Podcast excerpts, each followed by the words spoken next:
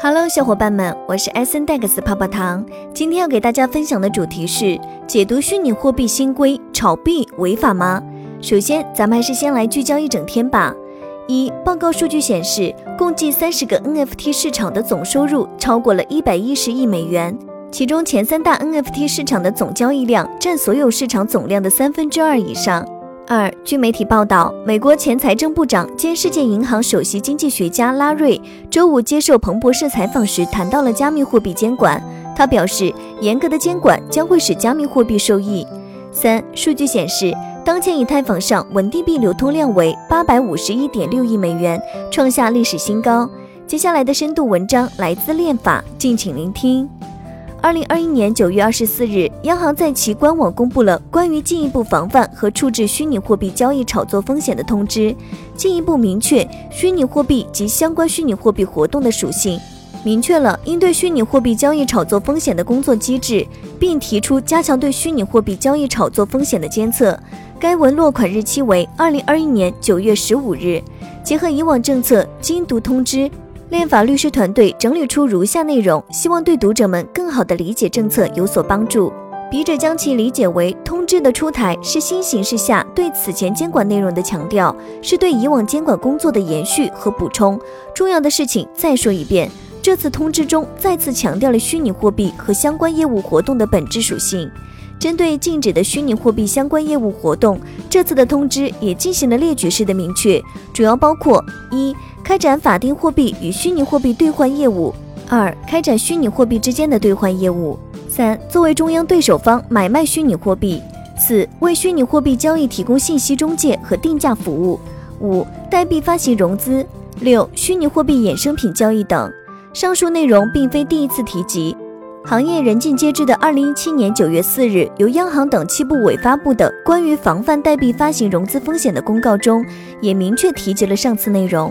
正如答记者问中所言，这次通知的起草是结合新的风险形势，总结前期工作经验。这次通知的发布是为了建立常态化工作机制，始终保持对虚拟货币交易炒作活动的高压打击态势。九四之后，交易所出海，但依据保护管辖权原则，由于这些交易所面向国人提供服务，仍然属于非法金融活动。此外，通知同时强调了，在境内为境外交易所提供服务的人员亦需要承担相应的法律责任，并采取列举的方式明确了三类行为：营销宣传、支付结算、技术支持。这一点并不意外。如果将经营交易所并向国人提供服务界定为非法金融活动，那么为非法金融活动提供服务的行为自然需要承担责任。通知发出后，不少行业朋友和人士都在通过各种途径给我们留言，询问还能炒币吗？炒币是非法的吗？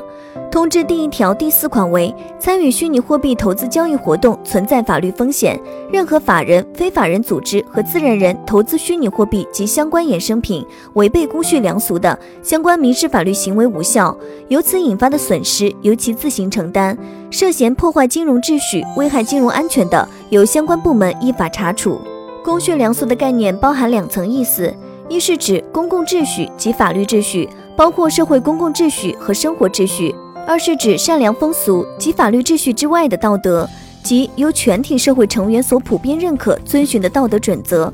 如果投资虚拟货币的行为违背了公序良俗，那么该民事法律行为无效。比如签订了投资虚拟货币的合同，如果该合同存在违背公序良俗的情形，则该合同无效。也就是说，大家口中所说的炒币，并不能简单直接的理解为违法、非法。当炒币行为且某种特定的炒币行为违背公序良俗的，才会被认为无效。即便无效，通知也并未指出炒币是违法的。而风险自担不是指合法权益不受法律保护，也不是指三不管。风险自担意味着损失自担。我们有必要以理性的眼光看待这次通知，明确其中重点及指向性。这次通知打击的是交易炒作，追究的是违法犯罪，保护的是人民群众财产安全。我们在《金融、能源、比特币、挖矿》一文中曾指出，从传统的证券发行和交易市场来看，世界各国对证券发行都秉持着严厉监管的态度，从而保护投资者的合法权益，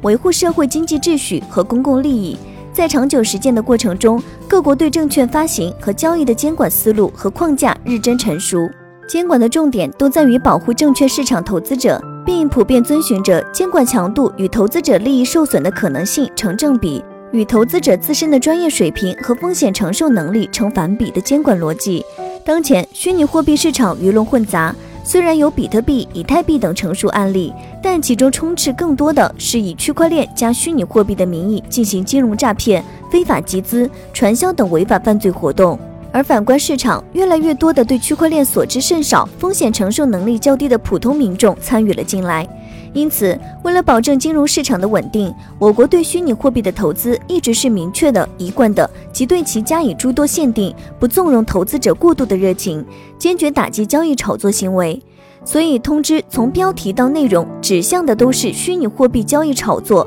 而非虚拟货币交易。当然，对于虚拟货币交易，要风险自担。明确和一贯还体现在对犯罪的不姑息。通知中列举的予以禁止的虚拟货币相关业务活动，用现有的刑法体系完全可以进行评价。可以预见的是，上述业务活动会成为监管接下来的重点关注对象。政策的落脚点还是维护人民群众财产安全。无论是给过热的市场泼冷水，还是打击滋生在市场的花样繁多的违法犯罪活动。其政策制定对标的是国家金融安全战略，其落脚点是人民群众财产安全。以上内容作为一家之言，仅供参考。好了，本期的节目就到这里了。如果喜欢泡泡糖为您精选的内容，还请帮忙多多转发。那咱们下期再见，拜拜。